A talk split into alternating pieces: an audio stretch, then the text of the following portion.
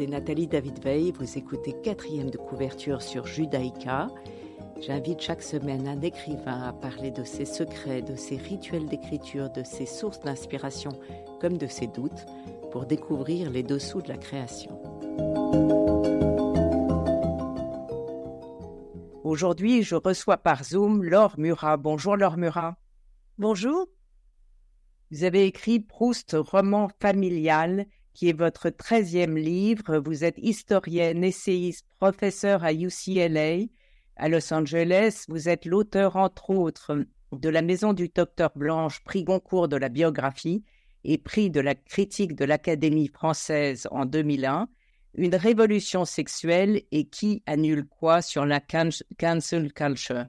Vous écrivez votre thèse sur le troisième sexe, vos sujets sont la littérature, la psychanalyse, l'homosexualité et le féminisme, et j'ai le sentiment que ce treizième livre, qui se trouve d'ailleurs sélectionné pour le prix Goncourt, euh, Proust, roman familial, regroupe tous vos sujets. C'est vrai, c'est vrai. C'est un Proust, est universel, donc c'est toujours un sujet très fédérateur. Vous commencez votre livre avec cette scène de Downton Abbey où le maître d'hôtel, je vous cite, mesure la distance entre la fourchette et le couteau pour s'assurer que l'écart entre les couverts est le même pour chaque convive. Ce détail vous fait réfléchir sur les codes de ce milieu aristocratique que décrit Proust alors qu'il n'en fait pas partie et que vous connaissez bien puisque vous y avez été élevé. Vous écrivez avant de savoir lire, je savais que je descendais de Charles VII, de Colbert, de Napoléon, que mes ancêtres s'étaient distingués dans toute l'Europe, à la cour et sur le champ de bataille, et pourtant vous dites que vous avez compris ce monde à travers la lecture de la recherche du temps perdu. Oui, c'est une sorte de paradoxe peut-être, mais, mais peut-être pas, parce que quand on vit les choses, quand on en a l'expérience, on ne comprend pas nécessairement ce qu'on vit. Et quand j'ai lu Proust, alors peut-être pas pour la première fois, mais certainement pour la deuxième, j'ai bien vu que Proust me dépliait, ou déplie pour tout le monde, un savoir qui m'avait échappé, alors que je l'avais sous le nez d'une certaine façon, je le vivais, mais je ne le comprenais pas. Mais ça, c'est une expérience que tous les lecteurs et les lectrices de la recherche du temps perdu éprouvent. Hein. C'est quelque chose de très commun. Il se trouve que là où c'est moins commun dans mon cas spécifique, c'est que j'ai des rapports avec Proust qui sont d'ordre, euh, ah oui, familial, de, de, de, ce fameux roman familial, dans le sens où, euh, d'une part, Proust a très bien connu mes arrière-grands-parents de chaque côté, maternel et paternel, qu'il s'est inspiré de, certaines, de certains membres de ma famille pour créer des personnages. Je pense notamment à Robert de Saint-Loup, qui a été inspiré par euh, Louis d'Albufera, par exemple. Et puis, des noms de ma famille euh, parsèment la recherche, alors de façon très liminaire et très, enfin très anecdotique. Ça n'a aucun intérêt dans l'intrigue. Mais disons que c'est toujours curieux quand on lit un livre de croiser des membres de sa famille et des noms de sa famille. C'est bien qu'il y a une sorte de petit vertige entre euh, la réalité et la fiction. Mais vous en parlez euh, euh, à de nombreuses reprises, mais vous et souvent vous êtes drôle puisque vous vous comparez à Obélix, tombé dans la potion magique qui goûterait à nouveau. Alors vous dites replonger dans le bain de vos origines. Est-ce que c'était difficile ou au contraire apaisant? Bah, Je dirais les deux en réalité. C'était difficile parce qu'il y a toujours des épisodes un peu compliqués, bien sûr. Et par ailleurs, je n'ai pas une appétence particulière pour euh, l'autobiographie, ce que ce livre n'est pas. Il y a des parties biographiques. Euh, dites, la, lecture vous a sauvé. D'ailleurs, vous aviez écrit Relire, enquête sur une passion littéraire. Et donc, c'est aussi le sujet de cette relecture de Proust euh, qui euh, après de nombreux articles, vous a fait découvrir peut-être d'autres aspects que vous n'aviez pas encore lus, n'est-ce pas? À chaque euh, relecture ou à chaque lecture de Proust, parce qu'on dit relire, mais en réalité, on lit à nouveau ce qui est tout à fait différent. On le lit comme presque pour la première fois. Et c'est vrai qu'à chaque fois, j'ai découvert de nouvelles choses, y compris la dernière fois, qui était l'été dernier, quand je le relisais pour euh, les besoins de ce livre. Donc à chaque fois, euh, euh, Proust nous dit quelque chose de neuf. C'est peut-être, c'est d'ailleurs ce qui, est, ce qui fait la marque des grands classiques selon Calvino, qui avait essayé de les définir. Et c'est vraiment ces livres dans lesquels on trouve quelque chose à chaque fois. Et alors, pas, je, euh, le titre Proust, roman familial, c'est cette névrose, n'est-ce pas, dont parle Freud. Euh, je n'imagine pas que ce soit un hasard que vous ayez choisi ce titre. Il a été difficile. Vous l'aviez choisi dès le départ, après? Non, le titre de départ, c'était Proust ou la consolation, ce qui est devenu euh, le dernier chapitre, puisque c'est quand même euh, ça que Proust a fait aussi. Je conçois la consolation comme quelque chose de très actif, pas quelque chose de nostalgique ou de ou de tourner vers le passé, bien au contraire, c'est une puissance active, une puissance d'émancipation aussi, le fait d'être consolé. Et j'ai trouvé ce titre de roman familial qui, je crois, correspond très bien au sujet, puisque le roman familial, selon Freud, c'est cette euh, névrose qui fait que depuis qu'on est enfant, euh, on réinvente euh, les liens généalogiques. Ce sont les enfants qui disent mon père est président de la République, ou alors euh, j'ai été trouvé dans une poubelle, ou j'ai un frère qui est un frère jumeau euh, qui est caché quelque part dans une prison, enfin, etc., etc. On réinvente son passé, on réinvente sa généalogie. C'est une névrose tout à fait euh, ordinaire. Et dans mon cas, évidemment, ça m'a amusé de, de prendre cette expression, puisque je suis libre de réinventer ma généalogie avec beaucoup d'arguments quand je vois, par exemple, que Robert de Saint-Loup a servi de témoin au duc d'Uzès, qui est mon arrière-grand-oncle, pour un duel. Donc, qui est, où est le personnage réel, où est le personnage de fiction? Il y, a, quelque chose là qui est très mystérieux. Mais vous mélangez d'ailleurs, euh, enfin, dans votre tête, j'imagine, réalité et fiction, et ça vous arrange. Vous dites, euh, le savoir que j'essaie de constituer est fragile, éparpillé et volatile comme l'est la mondanité, mais aussi la mémoire promise à l'inexorable effacement alors qu'on se fixe même fugitivement cette poétique que je traque, où s'enchevêtrent à un carrefour inattendu la fiction et la réalité, le roman et l'histoire, la littérature et la vie, j'ai l'impression que le livre que j'aimerais écrire est possible. Vous y êtes donc arrivé, Laure Murat, dans Proust et le roman familial, à, à réellement réconcilier la réalité et la fiction, expliquer l'un par l'autre. Oui, c'est un, double éclairage, sans perdre de vue que pour Proust, évidemment, la vraie vie, c'est la littérature. Et c'est là où il y a un paradoxe qui n'est qu'apparent, c'est que par la littérature, on comprend le réel. Et c'est vraiment le vecteur, là, enfin, l'art, qui, cet art-là spécifique, qui, pour moi en tout cas, a joué le rôle de moteur, littéralement, pour comprendre et saisir le réel ce que j'avais beaucoup de mal à faire dans ma famille, euh, dans la façon dont j'avais été élevé, c'est-à-dire dans un monde de représentation et au fond de mensonge social. Oui, vous en parlez beaucoup, vous, vous dites, on ne parle, je vous cite, on ne parle jamais de soi, on ne fait pas de vagues, on évite les sujets qui fassent car c'est assommant.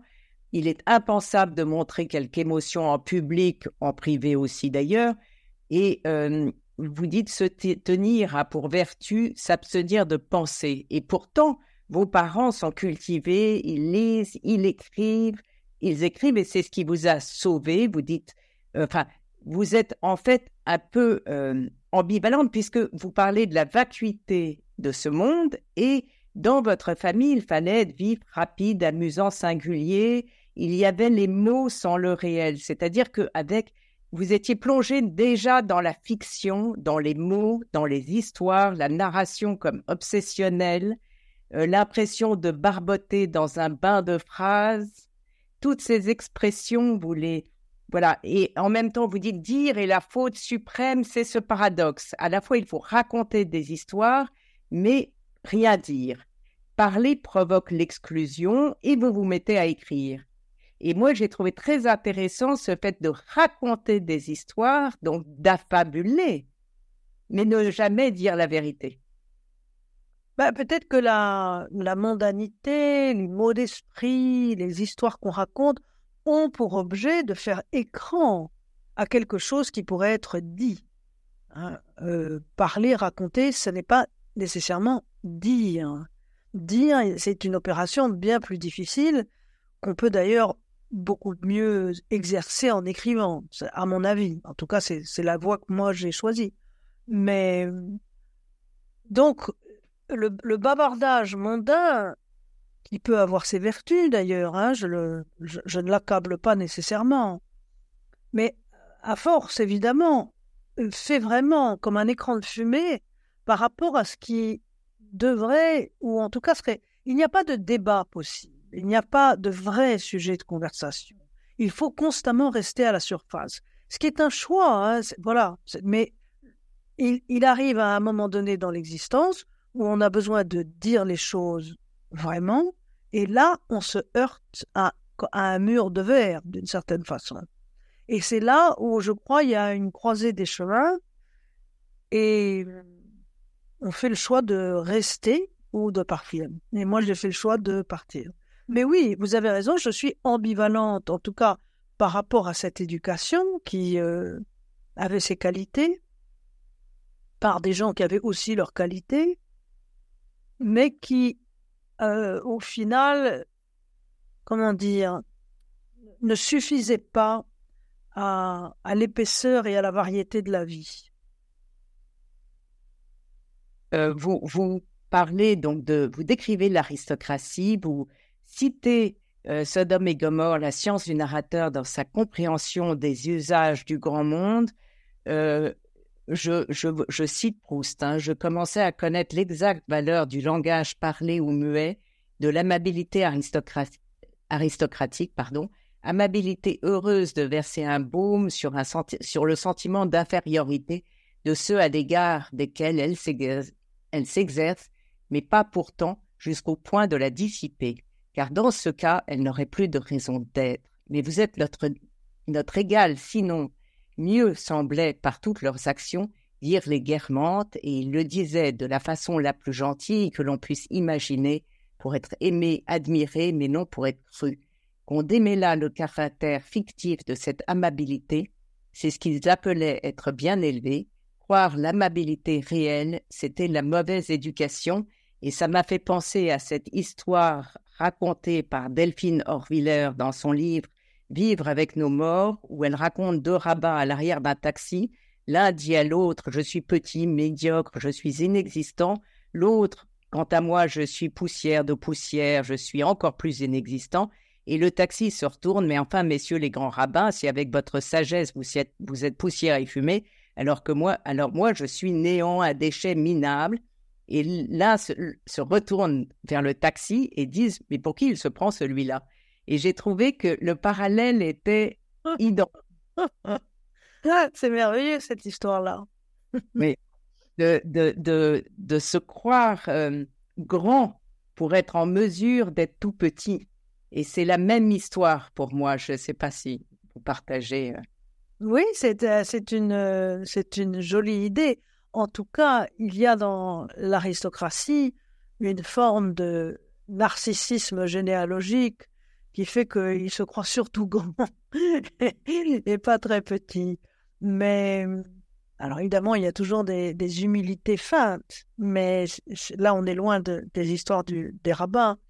il, y a, quelque chose, évidemment, dans, dans l'aristocratie qui devait fasciner Proust pour des raisons très évidentes. C'est que l'aristocratie incarne une sorte de capsule du temps. Hein. C'est ça aussi qui le fascinait complètement. Et puis je crois qu'il était fasciné par l'aristocratie parce qu'il a pensé à un moment donné que les aristocrates avaient le pouvoir de créer un style. Et pour un grand formaliste comme était Proust, évidemment, c'était extrêmement tentant de, de considérer ça comme ça. Mais bon, il ne faut pas oublier que la recherche du temps perdu est un, est une longue expérience de décillement hein, et de désillusion du narrateur qui d'abord est admiratif de ce monde et qui ensuite euh, produit une, des critiques les plus féroces que, la littérature française ait jamais portée sur l'aristocratie. On croit toujours que, à cause de son euh, présumé snobisme, Proust euh, a continué à être fasciné toute sa vie. C'est tout à fait faux. Il est, il est extrêmement dur avec l'aristocratie. Il est vraiment féroce.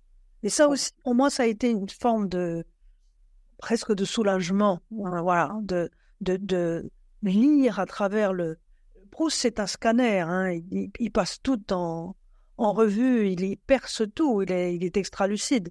Donc, de, de, comprendre dans ses digressions, dans ses analyses, la raison ou les raisons pour lesquelles les aristocrates agissent comme ci ou comme ça, ça a été très libérateur pour moi. C'est vraiment, ce livre, c'est l'histoire d'une émancipation par la littérature. On va écouter votre choix musical qui est Rachel Camp du Seigneur de à Lévi, la juive,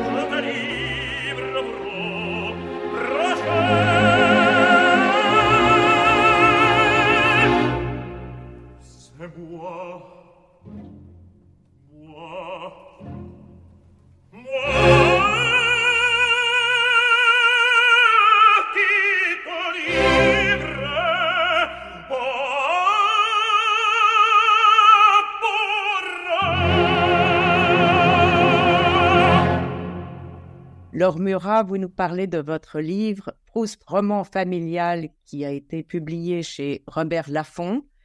Euh, vous relisez euh, Proust différemment et vous parlez, ce qui m'a beaucoup amusé, du, non seulement du malentendu dont on vient de parler à propos du snobisme, mais aussi des chiffres de vente. Et euh, je ne crois pas l'avoir jamais lu ailleurs. vous dites qu'en fait, il a été assez peu lu. Alors, les chiffres de vente, il faut les manipuler avec beaucoup de précautions. Moi-même, euh, je ne suis pas du tout une euh, mathématicienne, loin s'en faut. Euh, et j'ai demandé d'ailleurs de l'aide à, certaines personnes qui sont beaucoup plus fortes que moi dans les statistiques pour savoir si Proust avait vraiment beaucoup vendu de la recherche du temps perdu. Alors, c'est compliqué parce que d'abord, il y a sept volumes et Proust considérait que son œuvre était un tout. Donc, il peut y avoir un certain nombre de gens, disons un peu plus de, de 2 millions de personnes qui ont lu du côté de chez Swann, mais il n'y a certainement pas 2 millions de personnes qui ont lu toute la recherche du temps perdu. Bon, alors ça c'est déjà un, premier problème. La deuxième problème. Le deuxième problème, c'est que il y a des taux maisons très différentes en fonction des éditions. Il peut y avoir une édition de la recherche du temps perdu en 17 euh, volumes, par exemple, hein, en fonction des découpages qu'on fait. Donc ça complique encore la chose. Bref, tout ça pour dire que euh, comparé à d'autres grands classiques, comme par exemple l'étranger, Proust a relativement peu vendu. Alors, sur le total, ça fait évidemment des chiffres euh, colossaux. Mais, étant donné la notoriété de Proust, le fait que il y ait des dizaines de livres sur lui qui paraissent chaque mois ou à peu près dans le monde. C'est un, un des auteurs les plus étudiés. Les chiffres sont relativement, je dis bien relativement, décevants. Et, et c'est à se demander, donc, quand on profère des jugements sur Proust, on a toujours un peu un, un doute, savoir si les gens l'ont vraiment lu jusqu'au bout. Mais d'abord, on oublie parce que c'est tellement, effectivement, il faut le relire, car. Mais c'est impossible de retenir ce qui s'est passé sur sept volumes. C'est juste, c'est impossible. À peine vous avez terminé qu'il faudrait recommencer. D'ailleurs, c'est ce que le narrateur, euh, euh, le narrateur vous encourage à faire ça, puisqu'il dit, voilà, qu'il il va se mettre à écrire. Donc, il nous invite à recommencer tout depuis le début. Vous avez raison de dire que suivant l'âge qu'on a dans la vie, on le lit, d'ailleurs ça vaut pour tous les livres, mais on lit très différemment suivant ce qu'on est en train de vivre. Et d'ailleurs, vous citez plusieurs passages de Proust. Il y a les souliers rouges de Guermantes, il y a Albertine, la description des nymphéas sur les étangs de Vivonne. Euh, quel est le passage que vous, vous relisez le plus souvent ou quel est le livre que vous... Voilà, vous parlez de, du pouvoir de Proust à convoquer l'univers dans une tasse de thé? Et donc, dans cette idée, est-ce que c'est le Proust consolant? Est-ce que c'est le Proust philosophe? Est-ce que c'est le sur l'homosexualité ou? Il n'y a pas, il n'y a pas de, de, de, passage ou de volume que je relise plus qu'un autre.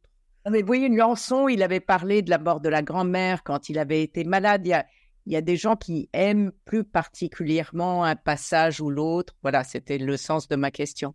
Oui, alors il, peut m'arriver par exemple pour des gens qui ne connaissent pas encore Proust et qui sont donc bien heureux parce qu'ils vont découvrir ça et que ça va être euh, merveilleux.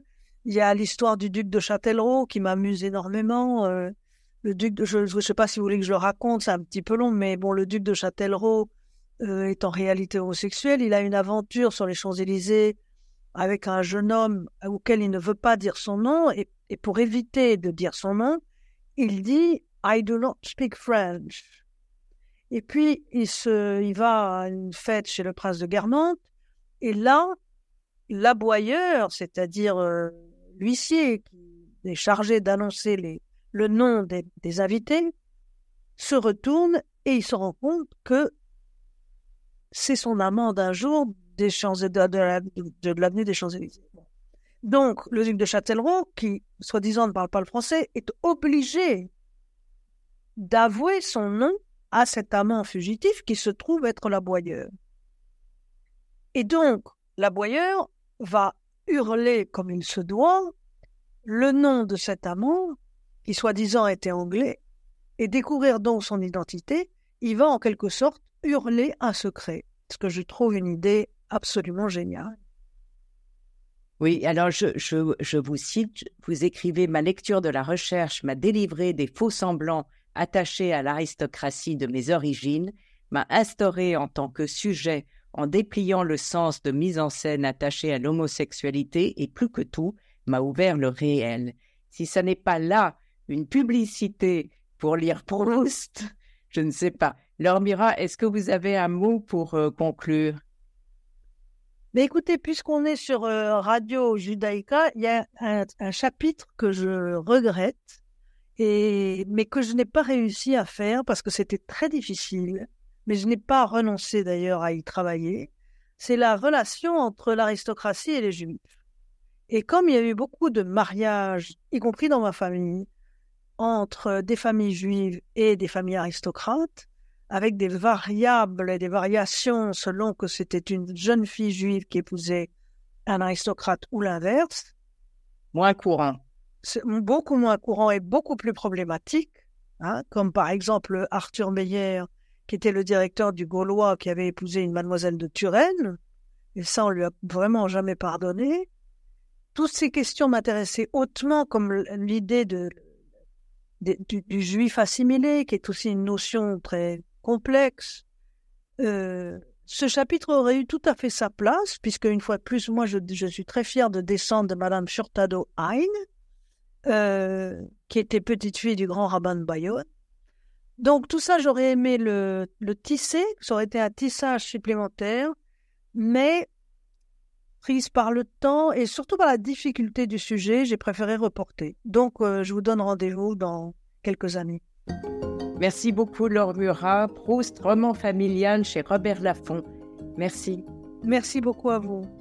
Cette émission sera rediffusée dimanche à 14h. Vous pouvez la réécouter sur vos podcasts et sur le site de Radio Judaïka. Et je vous retrouve mardi prochain à 11h.